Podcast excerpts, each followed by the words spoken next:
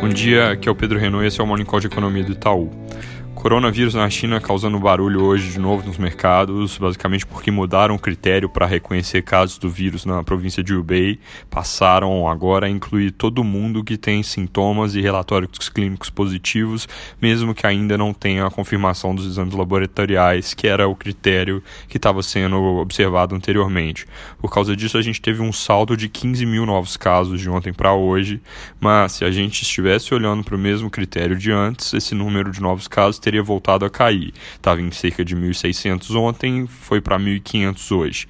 Então o salto não é uma mudança de tendência, inclusive um ajuste que só acontece um ponto no tempo, na contabilidade mesmo ali de quem está doente ou não, mas de qualquer forma é um número que assusta e junto com o temor de que a doença acelere no mundo, pode fazer com que os mercados voltem a trabalhar de forma mais concreta com o risco de que o pior ainda não tenha passado. Até então a gente estava falando de um foco que vinha mudando mais para consequência econômica do que com a preocupação da doença em si. Pode ser que isso se revirta.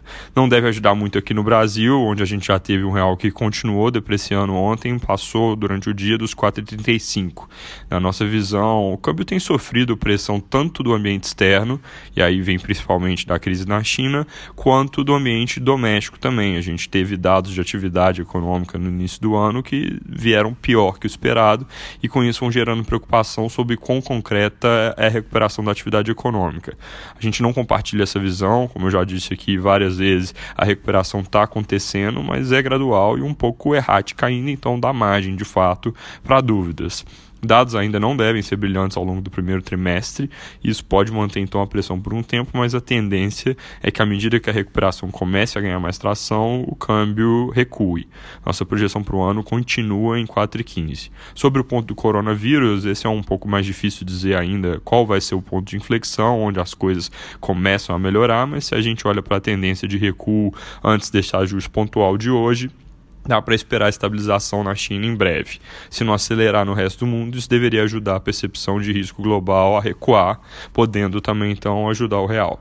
Da parte de notícias aqui no Brasil, jornais falando ainda sobre o adiamento da reforma administrativa, Estadão em Valor destacando que indefinições sobre reformas, no geral, geram preocupação de que o ajuste pare na metade do caminho, e isso é algo que também pode estar pressionando o real. Tem também bastante notícia sobre a PEC dos fundos. Essa PEC é uma que visa desvincular fundos que hoje em dia só podem ser usados para gastos específicos, então dessa forma liberar recursos dentro do orçamento, que, dinheiro que o governo já tem, mas de certa forma não pode usar da maneira que é mais conveniente. O problema que acabou de surgir nessa PEC é que o relator incluiu um mecanismo pelo qual esse dinheiro liberado, 32 bilhões, ficariam fora do teto de gastos por um ano. E isso é visto pela equipe econômica como uma exceção muito grande para se fazer, algo que geraria um precedente muito ruim.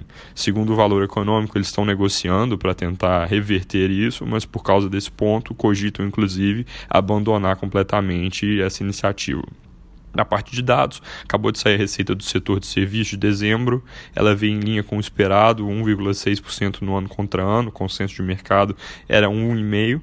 Isso significa uma queda de 0,4% em dezembro, ou seja, um resultado ainda fraco, novamente reforçando aquele ponto de que a gente vai ter um início de ano com dados menos positivos, mas sem que isso seja uma mudança de tendência mais de médio prazo. É isso por hoje, um bom dia.